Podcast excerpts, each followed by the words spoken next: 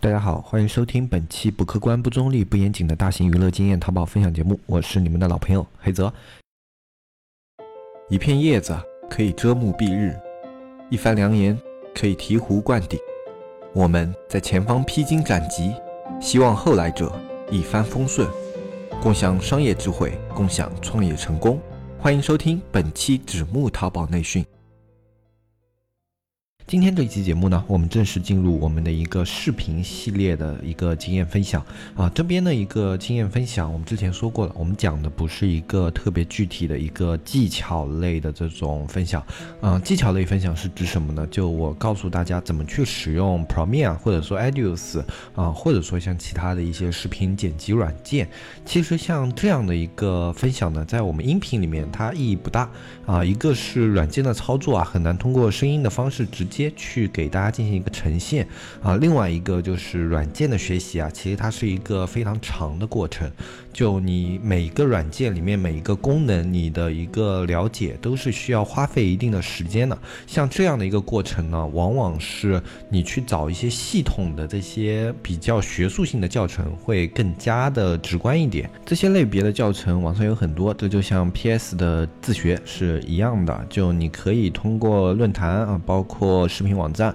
你可以找到很多这种入门级别的一个教材。那对于我们淘宝这个行业来说，其实入门。级别的一个 PR 的使用就已经足够多了，呃，就大部分的话，我们还是用于像剪辑啊，加一些文字啊，做一些小小的文字特效啊，啊，就在这样的一个水平，那这种算是入门级的。那这种入门级的，在我们目前的淘宝行业来说是够用了，呃，而且当你自己对这个软件有一定的涉猎以后，然后结合你自己的实际去做出一些作品以后，你后续再进行学习啊，你的学习效率会非常的高。那我们在视频里面就不讲技巧。类的学习这样的一块内容了，但是可以给大家几个建议啊，就包括你在学习软件的时候，我自己是这样的，就在前期的时候，其实我会特别的有成就感。当我真的想去学一款软件的时候，我在前期的时候去了解一些功能，比如说当时去学习 PS 的时候啊，去了解它的一些蒙版功能啊，或者说一些色彩的调色功能啊，或者说曲线功能啊，啊，或者说一些滤镜功能啊，就当我去了解这些功能，那种选区啊、抠图啊这样一个一个小技巧，我去学习的时候，我会非常的有。成就感，呃，但是呢，我在学习了大量的技巧以后，我发现我并不能做出一个独立的作品。啊，那种去临摹别人的那些作品不算啊，就他给你一个教程，你按他教程一步一步一步做出来，最后做出一个跟他相似的一个作品，这种叫临摹作品。除了这种作品以外，我很少能够自己独立思考，然后去做出一个呃具有自己这种思想的一个作品。这就是学习 PS 的一个早期的一个情况啊。那其实很多人去学习软件的时候，他都会有这样的一个过程，就他在最早的时候学习软件。可以很快的去学习很多的技巧，但是当他学习到一定的程度以后，发现自己了解了这个软件，但是没有独立去使用这个软件的能力。包括你跟你的应聘公司，比如说去做一些面试的时候，可能会有的公司跟你说你会 PS 吗？你说会一点，然后他会让你可能做一个小的作品啊什么的啊，然后你坐在 PS 面前，你就脑子一片空白啊，就哪怕他给了你一个主题，比如说做一个广告牌啊，或者说设计一个特效文字怎么怎么样的啊。你的脑子里都是一片空白，要么想到的也是那些你以前临摹过的那一些样式的作品，不会有一个自己的那种很有个人风格的那种作品出现在你的脑海里。这就是去学习软件的时候，如果你不去发散思维的一个弊端。呃，我们学习技巧是一件非常简单的事情，但是我们在学习的时候，更多的时候就要，哪怕你做的再烂，你要尝试着去做一些独立的作品，包括有很多的那种论坛网上啊，他们会有命题作。业我那时候就是在学了一定程度以后，我就会去做那一些类似的命题作业啊，就比如说去做一个这种手绘风的一张图片啊，素材随意啊，怎么怎么样的。然后他们会有大量这样的命题作业，他们比起就是临摹作品呢，会稍微往更往上一点，因为你没有一个临摹的样板参考，你会需要自己去思考怎么样做出这样的效果。在这样的一个过程中，你学习的那些技巧会更加的融会贯通。所以我们在学习软件的。时候，也不要一味的就是去学习某一个功能的用法，你应该更多的去考虑这样的一个功能，它的实际运用中，它更多的可以运用到哪一块啊？包括你在做一些作品的时候，你也可以想想，如果我要做一样这样的作品，我可能会用到哪些技巧，然后可以自己着手去尝试一下，这样对你软件的一个自学，它是非常有帮助的。这是我以个人的一点经验啊，所以在这里跟大家啊去这样建议一下，就大家在学习软件的时候，不要单纯的只是在吸收这些软件的一个功能，你要更多的去思考自己要做出一个什么样的作品啊。那好，我们如果不去讲一个软件的使用，那么我们这个视频类的经验分享，它更多的讲的是什么呢？我们讲的就是一个理论的如何去做出一个视频这样的一块内容啊。软件的使用，如果你用心去学，那只是早晚的问题，就你早晚都会使用这个软件。但是更多的，就像我之前说的，更多的困难是出现在于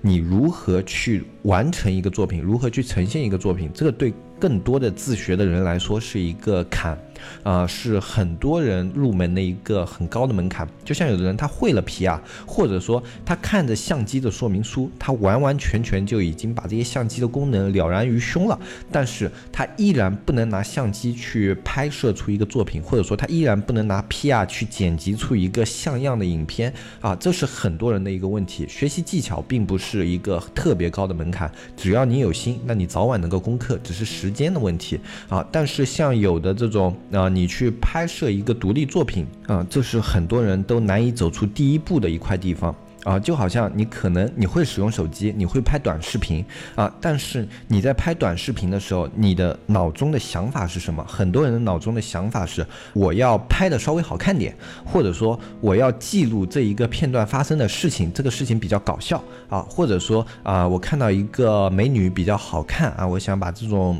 美拍出来呈现给大家，是吧？这是很多人脑中的一个想法，这就是一个没有系统的影视知识的人，他去拍摄东西。的时候，他的一个想法，他没有一个明确的目的和概念，他有的仅仅是做记录这么一个呃心理状态，就是说他要去记录这一件事情，他要去展现这一件事情啊，但是他没有一个非常系统的一个思路啊，他可能只是拿起手机找一个角度拍一下，哎，这个角度还行，或者说这个角度比较好看，那我拍一下，或者说这个事情还挺好玩的，那我反正就记录一下，把这种声音啊、画面啊都把它拍摄进去就足够了。那么这样拍出来的作品，它也许。会比较搞笑，或者说也比较好看。就比如说这个呃美女比较好看，或者说这里一样东西比较好看啊，有的食品嘛，食物哎比较好看，或者说这个景物比较好看，你拍出来确实还不错，比较好看。但是你这样的一个作品，它就缺少了一些表达力。嗯，表达力对于一个你想呈现的东西，在视频上是非常重要的东西。然后这个东西呢，我们就可以归结为视频镜头语言。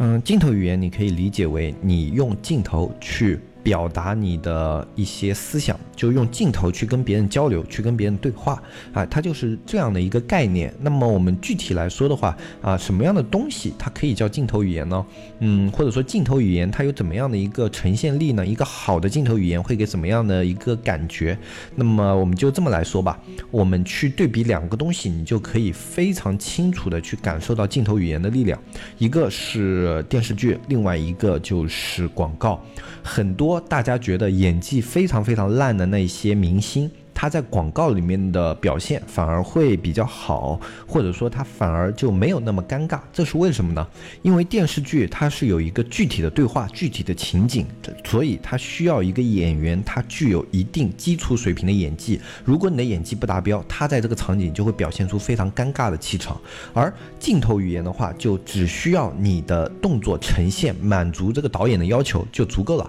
啊，你的面部的一些细节可以不那么达标啊。导演可以通过他的镜头啊，他的节奏感，他的剪辑，去把你这样的一个表现形式啊，变得更加的强烈啊。我们来对比一个特别明显的一个案例吧，就好像 Angelababy 杨颖，她在电视剧中的表现，大家可以去搜一些她的作品啊，特别是她中期的作品。我不知道这个演员很奇怪，我去特地为了做这期节目，我去找了一些案例的时候，我看了她的作品，她早期刚刚出道的作品其实演技还可以，但是她在中后期的时候，她的演技就跟他前期出道的时候成反比下滑。我不知道是因为他后期去参演的这些电视剧导演的要求太低了呢，还是说这个人因为去参加了太多的一些综艺节目，导致他的这个在电视剧的专业程度上有所下降？那具体的原因不太清楚。就总归这个人他出道的时候的作品比他现在中期到中后期这种时候的一些作品的表现要好得多，多得多得多啊。那我们先不去说，你们可以去看他中后期的一些作品，然后去对比他的一个广告德芙巧克力，你会发现他在广告里面的表现就还不错，但是在电视剧里面的表现，很多的情节，很多的点，特别是需要这种对话演技和爆发点的这些。点他去表现的时候都会有一些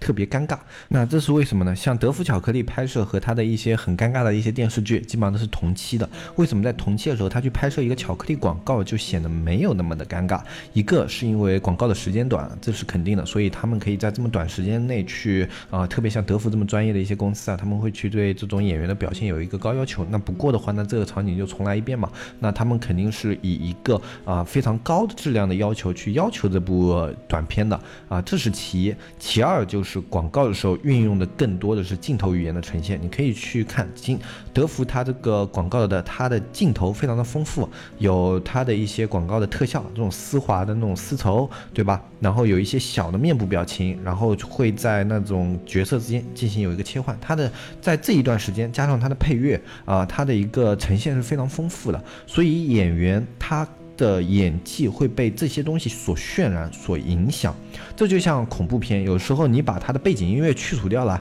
它这个呈现就感觉没有那么的恐怖了。那有人会把这样的功劳归结给剪辑或者归结给后期，其实这些所有的东西你都可以包含在镜镜头语言里面，因为它是在这个画面里面呈现的内容之一，而这整一个画面就是导演想要呈现给观众的一个语言，就他想要通过这样的画面配合这样的声音和这样的节。节奏和这样的一个剪辑表现来去呈现这样的一个意思啊，那它整体这么一段东西就形成了一种镜头语言。其实它全都是镜头语言的一种。我这样讲下来的话，大家对镜头语言是什么样的一个东西，应该有一个比较粗的一个概念了。那么接下来我们就会比较细的去展开镜头语言这一个系列的分享。那这一个系列的分享的话，我们会从啊镜头语言的几个大的一个命题上去跟大家做一个分享，一个是。镜头的运作啊，就推拉摇移、俯拍、仰拍、悬空啊，空镜头什么什么的这些内容呢，可以统一归为镜头运动。就镜头运动的它的作用就是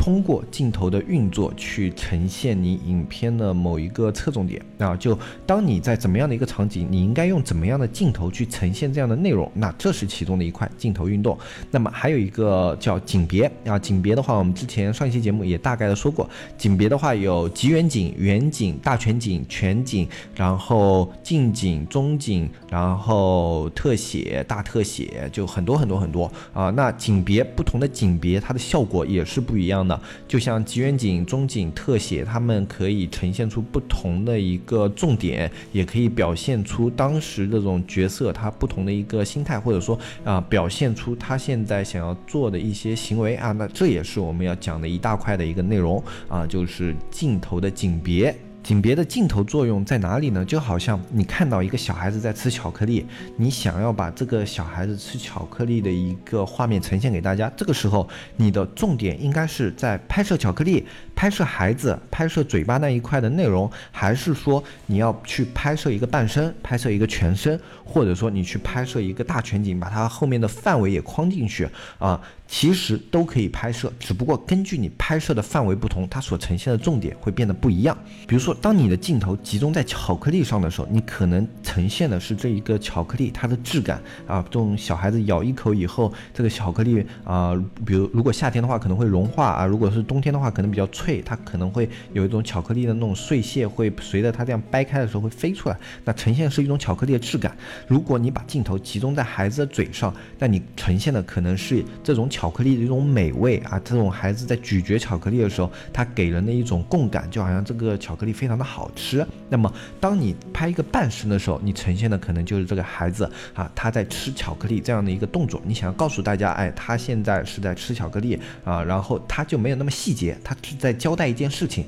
那么一个大全景的话，那可能是交代这一个孩子他现在身处在一个什么样的位置，在做什么事情啊？这种是在电影里面去交代一个角色当前状态用的一个比较多的一个景别。那么还有的话，就像极远景、远景，它根据你取景的范围不同，它还有你取景的一个重点不同，它的一个镜头语言会产生变化。这就是镜头语言力量的一种啊。那我们这里只是给景别去举举一个例子，很多人可能觉得我拍近一点、远一点没有什么差别，但其实这其中的差别是非常非常大的。讲到这的话，其实要跟大家区分一个概念，就是景和镜的区别，就是一个场景和一个镜头，哎，这两个东西它是不一样的。像我们平时在看电影的时候啊，很多人会说这个镜头很好啊，那这个镜头很好，在我们这种去学习过电影人的眼里啊，它指的是。就比如说这个镜头，它开始拍，一直到这个镜头结束，可能这十五秒的时间，这样的一段东西叫一个镜头。但是在很多人，就是包括我身边的一些朋友，他们的理解里面，就比如说他们说这个镜头很好，他们指的可能是这一秒这一帧的画面，或者说这个景它非常的好，所以他们说的是这个镜头很好，它指的是一帧。就一个定格的画面，那其实这个东西就是他们所指的那一帧、那一个画面、那一个定格，这个东西它叫景，它不叫镜头。真正的镜头指的是我从这一秒开始拍摄，一直到这个镜头整个结束，切换到另外一个拍摄手法，就另外一个拍摄角度，这两个之间这个东西叫一个镜头。那其实当我们理解了什么叫镜头以后，我们在。这种镜头语言里面还会有长镜头、一镜到底这样的一些东西。那我们在后面的一个节目，当我们讲镜头或者说讲景别的时候，我们会逐一把它们一个一个拿出来跟大家进行分享。今天呢，主要是跟大家先去给基础知识有一个概念，就像镜头啊、景别啊，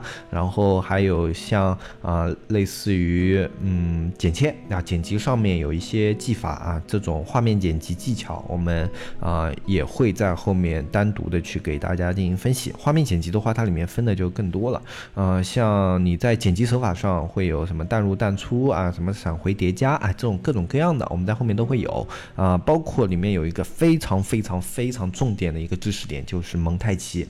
蒙太奇这个点，你如果以前学习过视频，我相信它一定会是你视频课里面非常重要的一课。基本上所有学习影视这个类目的同学，在蒙太奇上都是花过一些功夫的。啊，当你理解了蒙太奇这个东西，你可以去做很多的尝试，你可以有很多的试验。然后，当你理解了蒙太奇以后，我们可以说你在剪辑这条路上算是入门了。你可以去做一些独立的、具有你自己风格特。特色的一些画面。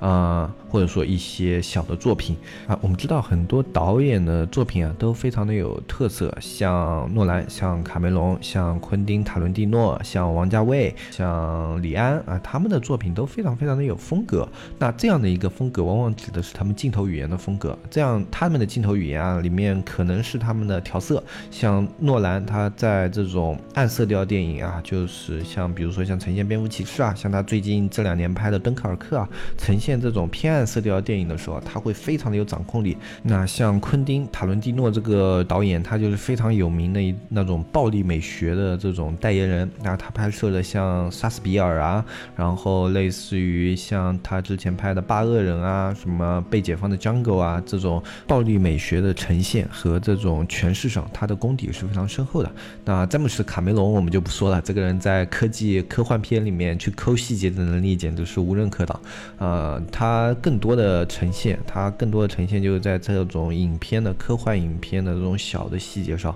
当出现这种精度的一种科幻片的时候，你会忍不住想，这是不是卡梅隆导演的？啊，那王家卫，我觉得他就是一个真正的镜头语言的大师，他是代表就文艺片嘛，很多那种文艺片都是王家卫指导的。国内也就只有王家卫能够拍出有的这种类型的这种文艺片，像有的青年导演，他们也去想要做这种风格，呃，这种纯对话流的，然后用这种简单的镜头，然后去呈现角色内心的，但是很少有做到像王家卫这样的一种境界的人，啊，我觉得王家卫他在指导这种文艺片啊，或者说像有的他自己风格的电影的时候，啊，他所呈现出来的那种境界。我就觉得当年古龙在小说里面呈现的那种境界是一样的。有很多人想去模仿古龙的笔锋啊，想要去模仿古龙写的那种松散的结构啊，但是他们是写不出来跟古龙那样的味道的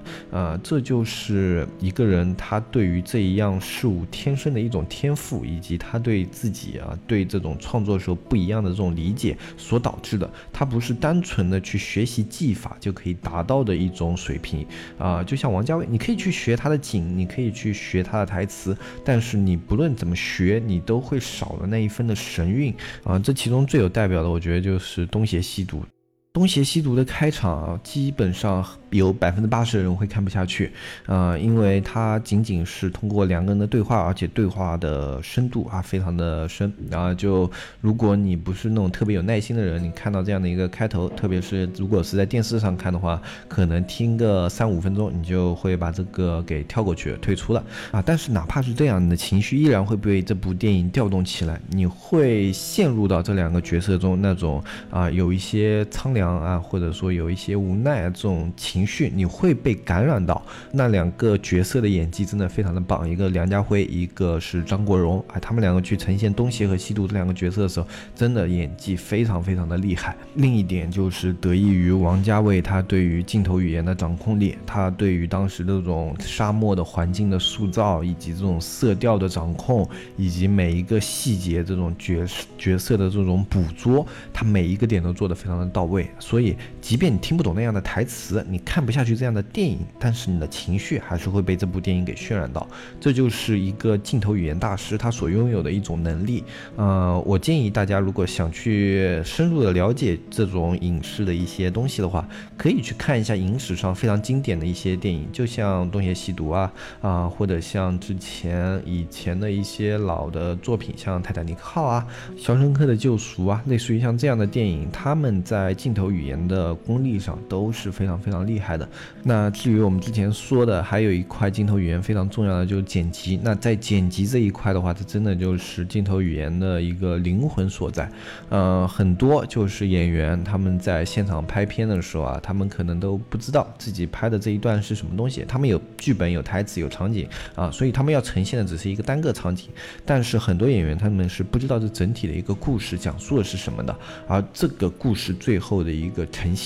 需要靠的就是。啊，剪辑的能力啊，这个剪辑对于一个好的电视剧是非常非常重要的。如何去安排剪辑的顺序？如何去剪辑这一块的呃节奏啊？如何去加入这个配乐啊？包括你如何去让这样的一个画面变得更加的有感染力，更加能调动人的心情，都是一个剪辑师需要去考虑的一件事情啊。包括我们自己在做小视频的时候，剪辑也是非常重要的一块块地方啊。就好像抖音上有很多那种视频，你听着的时候会非常爽，就它那种音乐啊。啊，配合它这个画面的时候，你会觉得，哎，它每个点都踩到了那个音乐的那个点上，它跟音乐同步了。那这种时候，你会觉得非常的愉悦。就你自己可能呃没有学习这种专业知识之前啊，你可能会觉得，哎，还挺厉害。但是你在有了这样的一个概念你以后，你就会发现，其实是因为它的每一个动作都踩到了这个音乐的某一个重音点上，然后它踩到这些点之后，就会让画面和声音之间产生共鸣，然后这样。这样的一段视频就会非常的协调，给人一种非常舒服的感觉。这就是剪辑能够起到的一些作用，而这仅仅是剪辑起到作用的其中之一。如果你更加深入的去了解一下蒙太奇啊，类似于像这样的一些东西了以后，你对剪辑的认知会更加的深刻。那么在后面的视频分享里面，我们会更多的把这样的内容呈现给大家。那好，通过今天的这样一期节目的话，大家应该知道我们接下来这个视频系列的分享里面要讲的一些东西是什么样的，就是我上面讲的这些内容的一个细分化。后面当我讲这些内容的时候，比如说我会去讲镜头啊，我们如何运作镜头，如何运用推拉摇移，推拉摇移更适合去呈现怎么怎么样的一些画面。我们当讲这些东西的时候，我会在社区里面去放一些视频，嗯，这些视频的话，可能是一些经典电影的素材，也有可能是我自己随手拍的一些案例。那么这种我通过这些案例和素材的话去。通过视频进行讲解，那么我相信会更加的清楚。那么音频跟视频啊会同步更新啊，当然视频可能会比较少一点，因为视频要做的时间会长一点嘛。啊，音频可能会更新的更快一点啊，但是两边都会做啊。比如说讲了两期镜头的一个运作之后，那我可能就拍一期视频跟大家说一下啊，后面可能就这样安排。那么今天这一期节目这样一个镜头语言的一个概述、一个梗概、一个给大家带入这样的一个知识概念的这样的一个分享，就讲到这里。那么如果你想要去了解后面这些视频啊，你可能会。想要看一下那些视频的话，那你可以加入我们的社区。那么我会把视频放在我们的社区里面啊，然后我会单独在后面开一个这种视频内容的一个频道。那么你们可以通过这个频道去看到时候啊，视频放上去以后，你们可以通过这个频道去看。因为放在首页的话，可能会影响一些想要看淘宝知识的卖家的一些观感体验，所以我会在后面频道里面单独开一个视频频道，然后到时候在相对应的内容更新以后啊，把视频放到那个频道里去，大家可以通过那个频道去。去点击观看啊！我们社区的加入方式，反正就是搜索微信号“纸木电商”的拼音，添加我们的微信客服“纸木电商小安”，然后你就可以添加到小安的微信，然后可以跟他咨询如何加入社区。今天这一期镜头语言的概述就跟大家说到这里啊！我们下一期开始的话，会把每一个这种比较细节的点开始跟大家做一个讲述啊，然后这样的一个系列课的话，可能会持续两周到三周左右的样子，就可能这一周。下一周啊，如果下一周还没说完的话，那可能下下周也会有一两期啊。这一段时间我们都会来讲述这种镜头语言和剪辑技巧上的一些东西。那么相信这些东西你听完以后啊，你哪怕不能马上吸收，但是你去根据其中的一些内容做参考的话，你拍视频会变得更加的有目的性，更加的有思想性，也可以通过自己的镜头去呈现一些。比较呃有自己想法的一些镜头语言啊，那么今天这期节目的话就跟大家说到这里，我是黑泽，我们下期再见，拜拜拜拜拜。